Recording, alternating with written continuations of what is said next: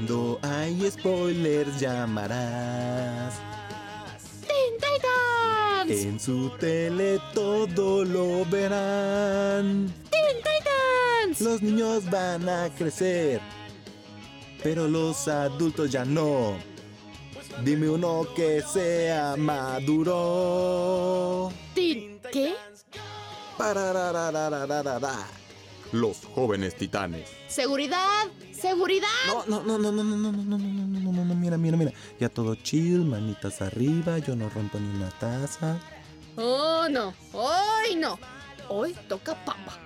Gulp. Yo soy Rodrigo Hernández Y yo soy Ilana Guillén. y, esto es Te la vamos a spoilear.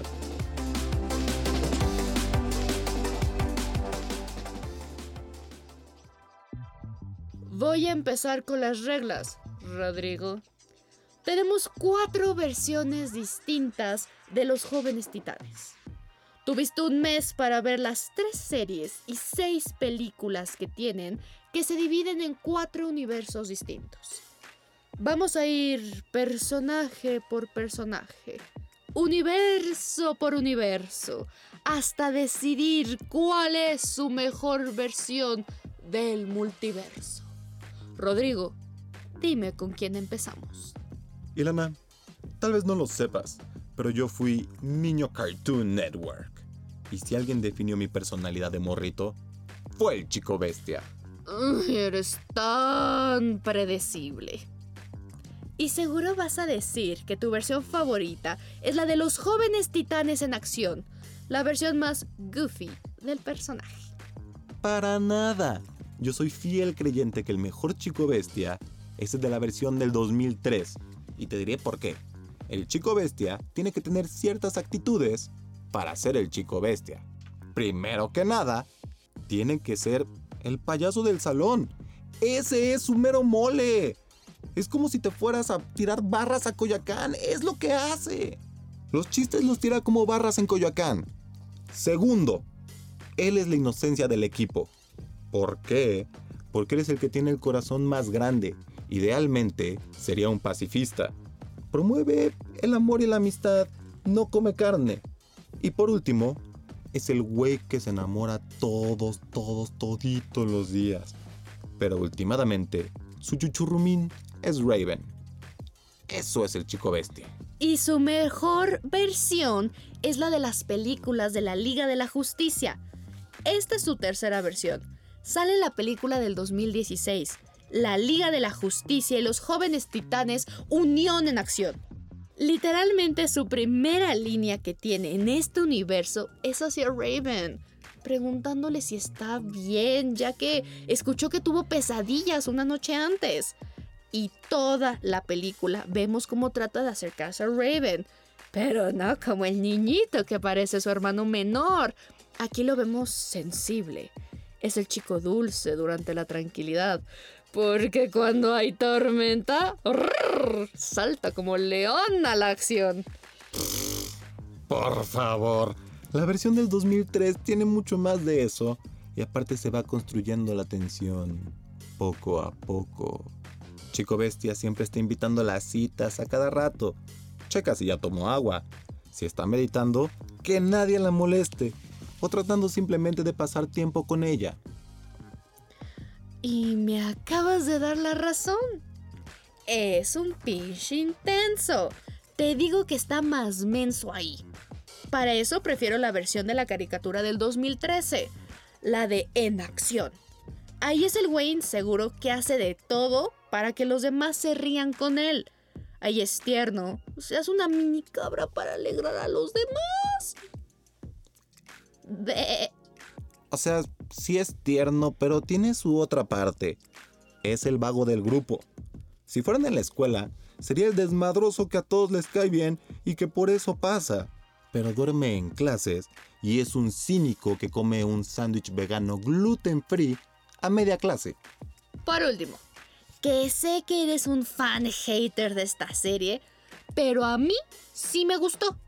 La versión de Netflix del 2018, la cual ya está grabando nueva temporada, Titans, nos da al único chico bestia que está tan deprimido que solo se puede convertir en tigre por eso. Y pues por eso te estoy diciendo que por ser de Netflix fue que no funcionó. Un live action, neta. Hasta la tercera temporada les alcanzó el dinero para que el departamento de CGI pudiera ser otro animal. Justificado a través del trauma. Su humor es el de un nerd que se emociona por todo. Y aquí te rompo una de las reglas porque no es un pacifista. Solo no es violento. Ninguna versión de él hubiera matado a una persona, aunque fuera para proteger a una amiga suya. En esta te digo que solo saca su lado tigre. Mm, fuchi, guacala, huele a popó de tigre, no me gusta. Así que dime ahora tú un personaje y qué lo define. Obi, hablemos de la princesa Coriander, o sea, Starfire. Ella es la extranjera que no tiene ninguna tradición o costumbre, pero al mismo tiempo es súper simpática y es la mamá del grupo. También tiene un interés romántico con Ricardo Díaz, el primer hijo adoptivo de Bruno Díaz. Por último, yo diría que la define su madurez emocional porque sus poderes nacen de ahí. Tú adivinaste hace rato, así que yo voy a adivinar tu versión favorita y yo voy a decir que tu universo es... El universo de la Liga de la Justicia. Aunque la de Titans compite por ser la mejor, porque se toma su propia perspectiva del personaje. Pero mejor la dejaremos al último. Entonces, deja defiendo a la OG, la versión del 2003. Es la más extraña de las cuatro. Bebe mostaza y llora cuando ve comerciales tristes, pero se emociona cuando ve a sus amigos felices. Y aquí está la versión más cute del romance. Cuando se conocen de chavitos adolescentes y se turbocrochean. Pero son adolescentes pendejos que no saben cómo decirse que se quieren. Se aman, son el uno para el otro, se quieren chocar las defensas y todo mientras el otro está exactamente igual. Lo que no me gusta de ella es que aquí puede ser muy arcoíris y conejitos. Y lo entiendo, está chiqui. Todo es emocionante y como adolescente que viene de otro planeta, vive las cosas distinto. Y por esto te gusta más la versión de la Liga de la Justicia. A ver, Rodrigo. Ahí es una diosa empoderada que rompe madres. Es la líder del grupo. Sabes que es de otro planeta porque su piel es fucking naranja. Sus ojos son totalmente verdes y tiene a Ricardito bien, pero bien brutote por ella. Es por eso que en ese universo ya no es adolescente. Por supuesto que una vez que pasó la adolescencia, se encaminó a ser la mera, mera patrona. Justo por eso me encanta. Es un ejemplo a seguir. Ella cuenta como uno de los pocos superhéroes que sí es un role model. Pasó de ser la extranjera que llegó a aprender y se convirtió en una mujer del mundo, ya no en una simple extranjera. Su lado femenino no la caracteriza por completo. Es maternal, pero claramente eligió vivir una vida sin hijos y dedicarse a ser la jefa. Su relación con Ricardo es una que creció con el tiempo.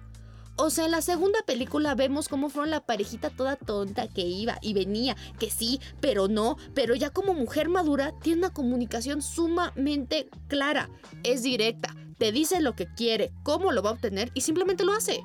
Ok, ok, pero en este caso creo que podemos estar de acuerdo que su versión de En Acción es la más rara del grupo a todo lo que da, pero sin dejar de ser siempre curiosa y estar bien feliz todo el tiempo.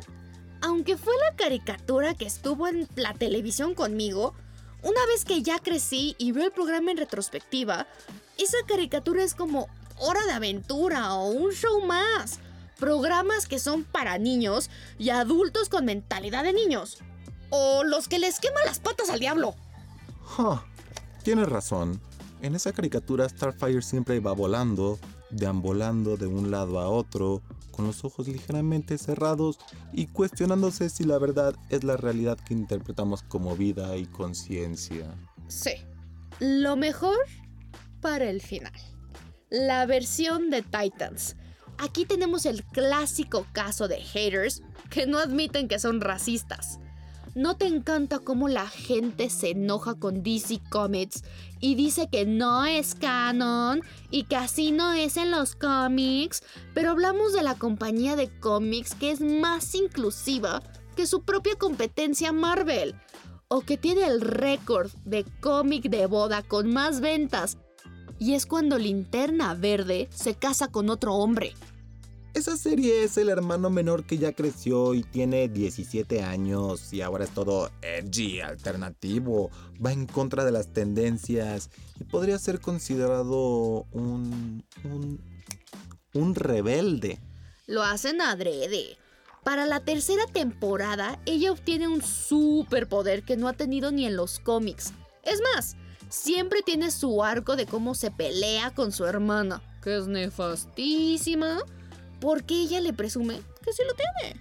O el hecho de que también es una adulta que fue enviada al planeta Tierra específicamente para matar a Raven. Pero le pasa como a Goku que se pega en la cabeza y se vuelve buena en su corazón.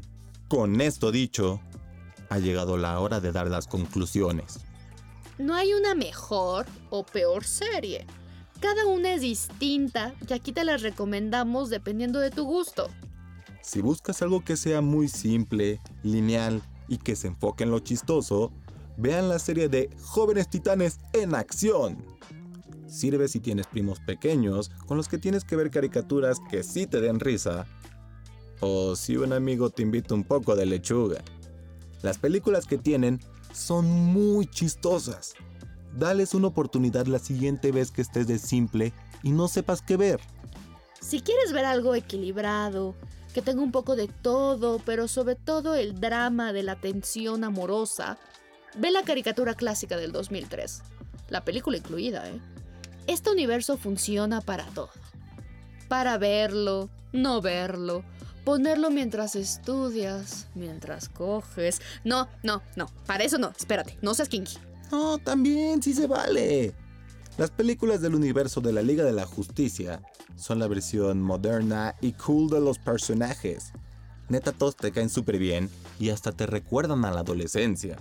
Soy fan de ti, chico bestia que se pone al brinco contra Batman. Y la serie de Titans es para cuando quieras ver algo distinto, algo más oscuro, más tridimensional. Es la serie live action donde quieres llorar con los personajes. Ese fue nuestro primer versus de Te la vamos a spoilear.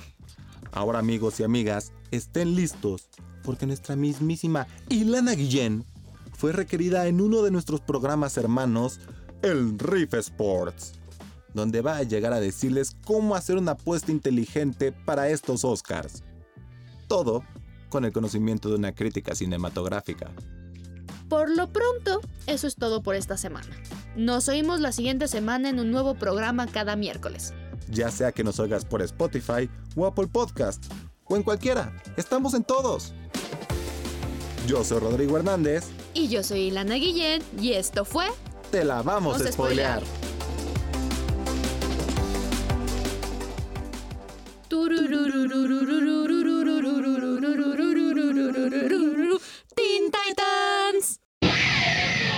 Roomtone.